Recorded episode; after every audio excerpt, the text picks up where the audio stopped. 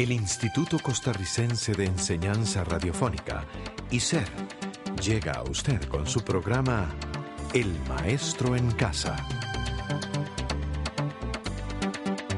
El Maestro en Casa, un programa educativo a su servicio.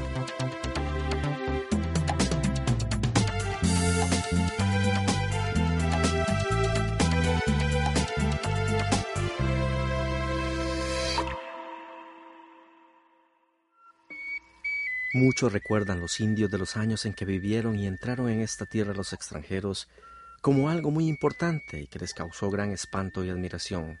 Ver gente venida por el agua, lo que ellos nunca habían visto ni oído. Con trajes tan diferentes a los suyos, entraron por todos los pueblos con gran autoridad y osadía, como si los aborígenes fueran sus esclavos. Se espantaron al ver los españoles que venían encima de los caballos, por eso les llamaron Teteu, que quiere decir dioses.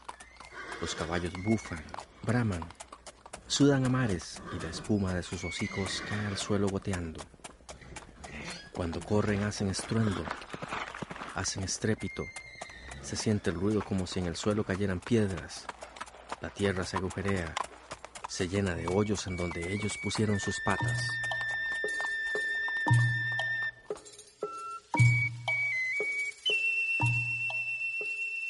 ¿A cuál hecho histórico nos transportó esta narración?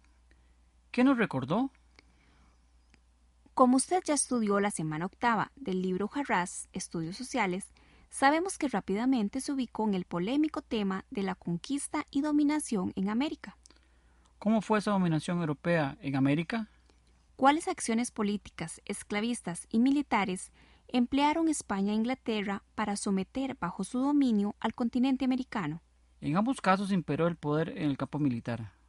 Las armas de fuego, caballos, armaduras y las enfermedades extranjeras determinaron el dominio de los españoles y los ingleses.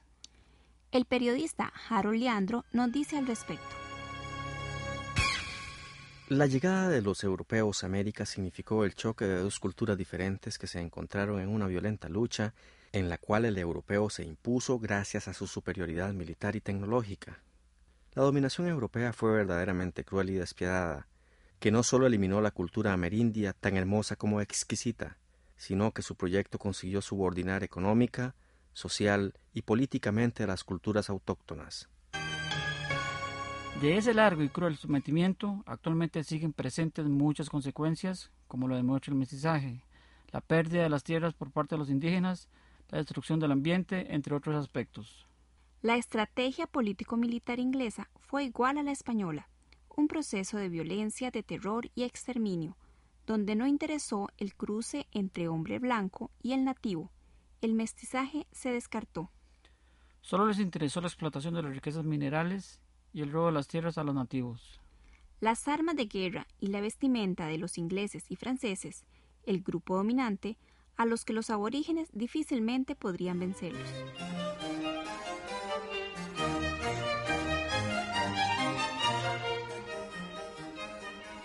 En el campo económico sucedió que los españoles establecieron en América la doctrina mercantilista, la que se caracterizó por la acumulación de metales preciosos como el oro y la plata. Eso determinó que la actividad económica más importante en América colonial fuera la minería. En países como México, Perú y Bolivia, la extracción minera alcanzó su máximo esplendor. A propósito, sobre la explotación minera en América española se dice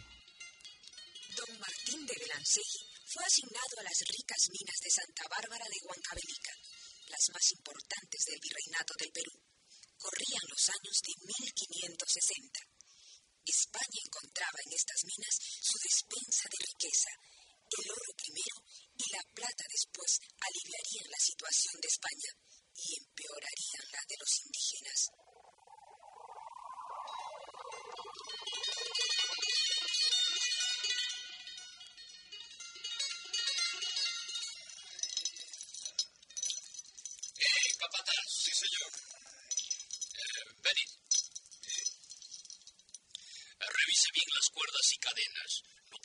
Darnos el lujo de que se nos escape alguno de estos infelices. No se preocupe, señor. Están bien atados. Además, no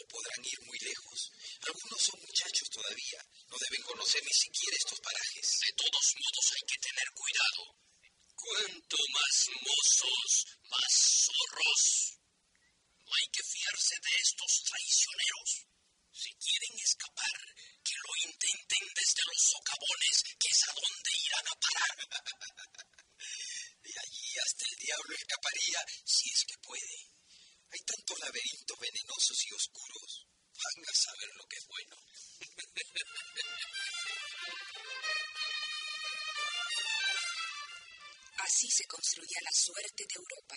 Así nacía el capitalismo, afirmándose sobre la feroz destrucción y el peor despojo, arrancando la riqueza de la tierra, arrebatando cruel y lentamente la vida de millones de hermanos nuestros condenados a ser el precio a pagar por el desarrollo de Europa. En el caso inglés la situación no fue distinta.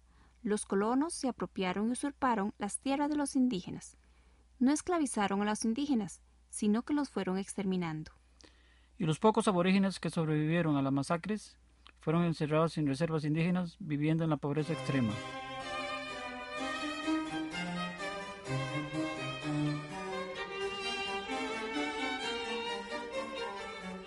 La estructura política dejó sentir la dominación española.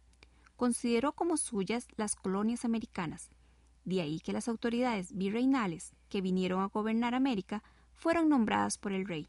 La estructura política que implantó la corona española en América fue el absolutismo monárquico, en el que se caracterizó por el control total por parte del rey.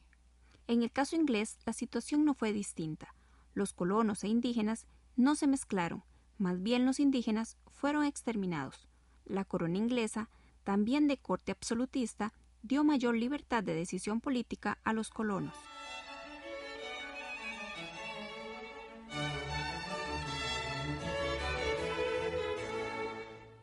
La dominación española también se hizo sentir en el ámbito ecológico. Entre sus principales consecuencias se dieron la destrucción de recursos naturales, sobre todo en regiones mineras, donde el paisaje fue transformado totalmente. Los terrenos aptos para la agricultura lo dedicaron a la ganadería, lo que erosionó el suelo. Lo mismo ocurrió con los colonos ingleses, quienes no respetaron el medio geográfico. Ellos no solo sobreexplotaron los bosques, sino que aprovecharon los recursos naturales de manera desmedida. El fin de los ingleses era permanecer definitivamente en América y lograr enriquecerse y de paso exterminar a los pueblos indígenas. La dominación europea produjo importantes cambios en el campo cultural. Por ejemplo, los españoles impusieron la lengua castellana, la religión católica y las costumbres.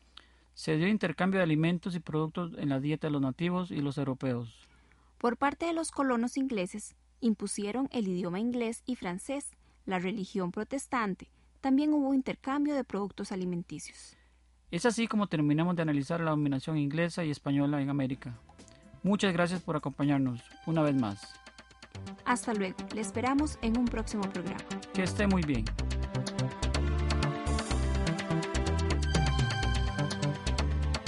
Este programa fue producido por ICER en colaboración con el Ministerio de Educación Pública.